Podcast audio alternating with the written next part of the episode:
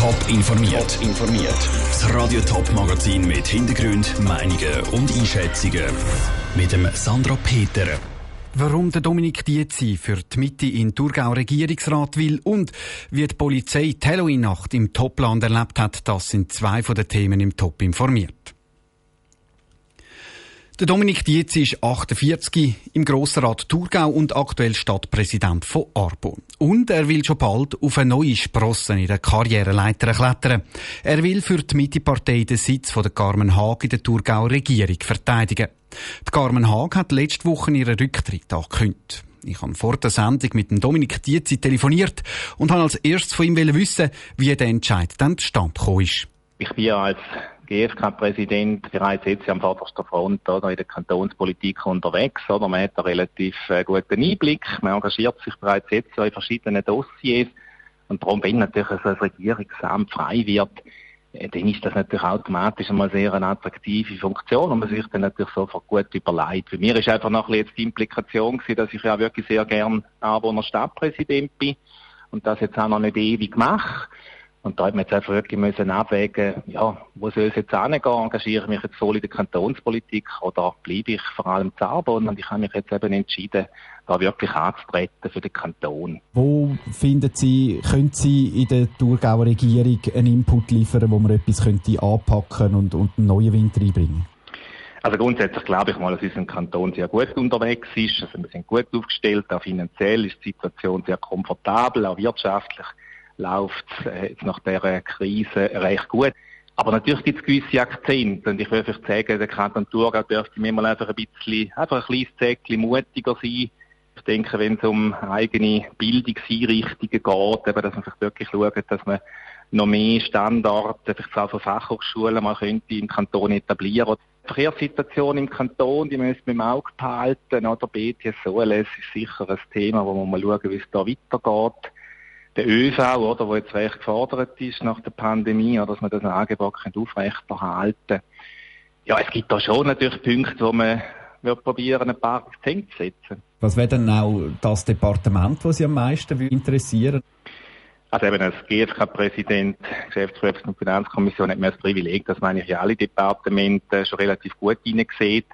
Und ich bin sehr ein breit interessierter Mensch, sehr ein neugieriger Mensch. Also ich habe da überhaupt keine Präferenzen. Ich kann mir da also jedes Departement vorstellen, wenn es denn zu dieser Wahl käme.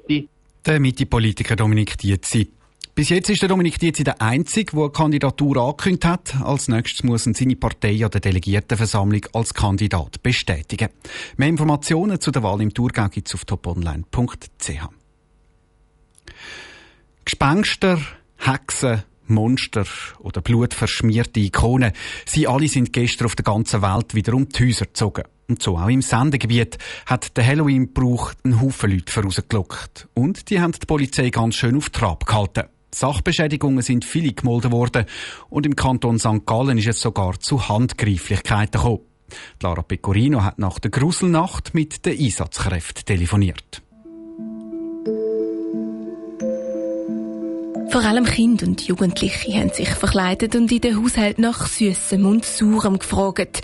In der Stadt St. Gallen ist es hier dabei zu einem außergewöhnlichen Vorfall gekommen.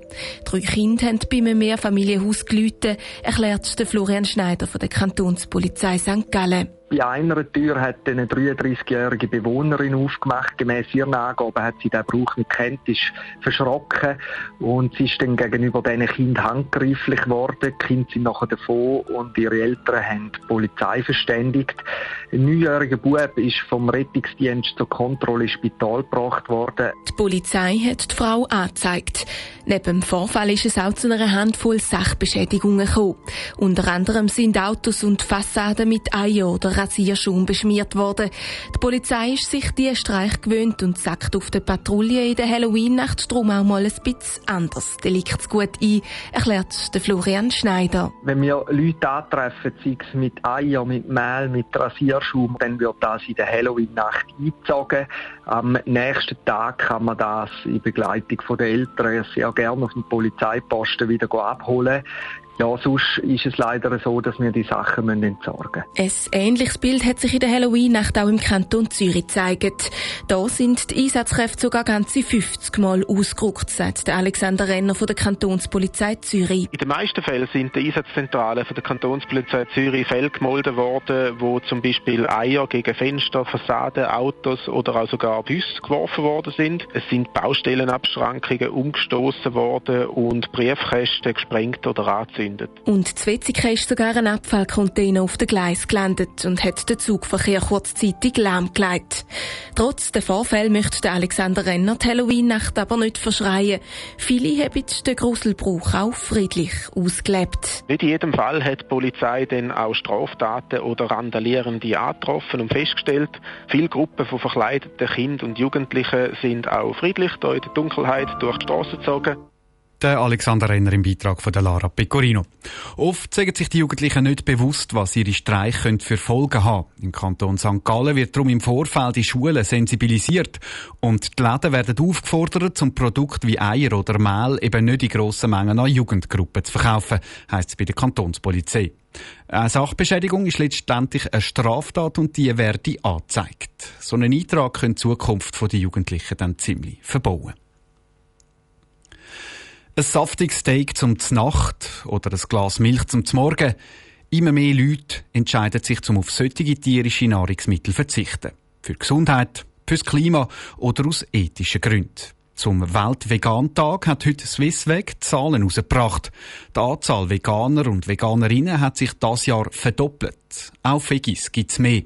Wie macht sich das in der Beratung bemerkbar? Nora Züst hat darüber mit der Ernährungsberaterin geredet. Rund 38.000 Veganer und Veganerinnen leben aktuell in der Schweiz. Das ist ein Anstieg von 0,3 auf 0,6 Prozent der Gesamtbevölkerung in einem Jahr. Das Interesse merkt auch die Winterthurer Ernährungsberaterin Daniela Bechler. Vor allem viele Junge haben sich bei ihr gemeldet. Also es ist so um die 20 bis 30. Sie haben sehr Interesse am Essen und ich finde auch, sie essen bewusster auch. Also ich habe fast niemanden, der 50 plus und sagt, ich fange jetzt an mit vegan. Laut der Studie von Swissweg sind Veganer tendenziell von 14 bis 34 Jahre alt, Frauen und haben einen Hochschulabschluss. Bei der Daniela Bechler haben sich viele schon im Vorhinein informiert über die vegane Ernährung und fragen dann bei der Ernährungsberaterin nochmal nach. Vor allem in Sachen Nährstoff ist es wichtig, sich zu informieren, sagt Daniela Bechler. Da muss man natürlich schon schauen, bei ihnen fehlt dann oft der Vitamin B-Komplex. Und sie tun sich einfach dann nochmal bei mir nochmal nachfragen, ob das wirklich auch so stimmt. Und was es noch so Sachen gibt, äh, man sagt ja mal schnell ja vegan, aber was heisst das auch? Wie, welche Nährstoffe hat es wo drin, wo kann ich was essen? Dann gebe ich ihnen Tipps. Auch wie Veganer noch genug Protein können zu sich nehmen, fragen viele in der Ernährungsberatung nach. Vor allem auch Sportler, die besonders viel Protein brauchen, lassen sich gern beraten. Der Hype zum Veganismus hat für Daniela Bechler besonders einen Grund. Ich denke, das ist auch alles mit dem Klimawandel, dass sie das auch so ein bisschen merken, dass Fleisch einfach von weit herkommt zum Teil und viel Wasser benötigt. Ich glaube, das ist so ein bisschen der Hype von dieser Seite. Bei den Vegetariern hat Daniela Bechler aber keinen Anstieg gemerkt in der Beratung. Gut möglich, dass die einfach weniger in die Beratung gehen. Swissweg hat nämlich auch dort einen Anstieg verzeichnet im letzten Jahr. Der Beitrag von der Nora Züst. Die Studie hat auch gefragt, wie viele Personen Fleischalternativen konsumieren. Über die Hälfte der Bevölkerung gibt an, Fleischalternativen zu konsumieren. Das ist auch ein leichter Anstieg zu letztes Jahr. Top informiert, auch als Podcast. Mehr Informationen gibt's auf toponline.ch.